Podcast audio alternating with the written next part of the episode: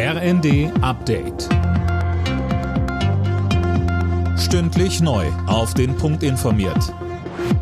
Ich bin Imme Kasten. Guten Abend. In Russland gehen die Menschen auf die Straße. Grund die von Machthaber Putin angeordnete Teilmobilmachung der Streitkräfte. 300.000 Menschen sollen ja eingezogen werden, um in der Ukraine zu kämpfen. Bei landesweiten Demonstrationen in Russland wurden nun laut Aktivisten mehr als 250 Menschen festgenommen.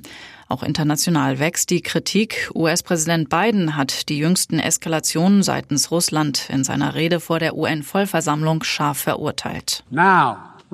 Jetzt beruft Russland mehr Soldaten ein, um sich dem Kampf gegen die Ukraine anzuschließen und organisiert ein Scheinreferendum, um in einer äußerst schweren Verletzung der UN-Charta Teile der Ukraine zu annektieren.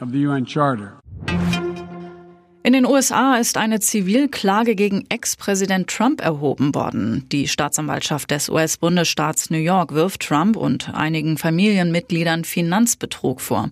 Max Linden mit den Einzelheiten dazu. Die Trump Organization soll demnach den Wert von Immobilien künstlich aufgeblasen haben, wenn sie Kredite von Banken erhalten wollte.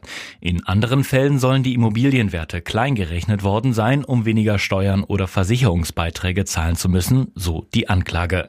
Die Generalstaatsanwaltschaft strebt deswegen Geldstrafen in Höhe von 250 Millionen Dollar an. Außerdem soll erreicht werden, dass Trump keine Geschäfte mehr im Bundesstaat New York machen darf. In mehreren Bundesländern sind Anwesen eines russischen Oligarchen durchsucht worden. Es geht um mögliche Verstöße gegen Russland, Sanktionen und Steuerhinterziehung.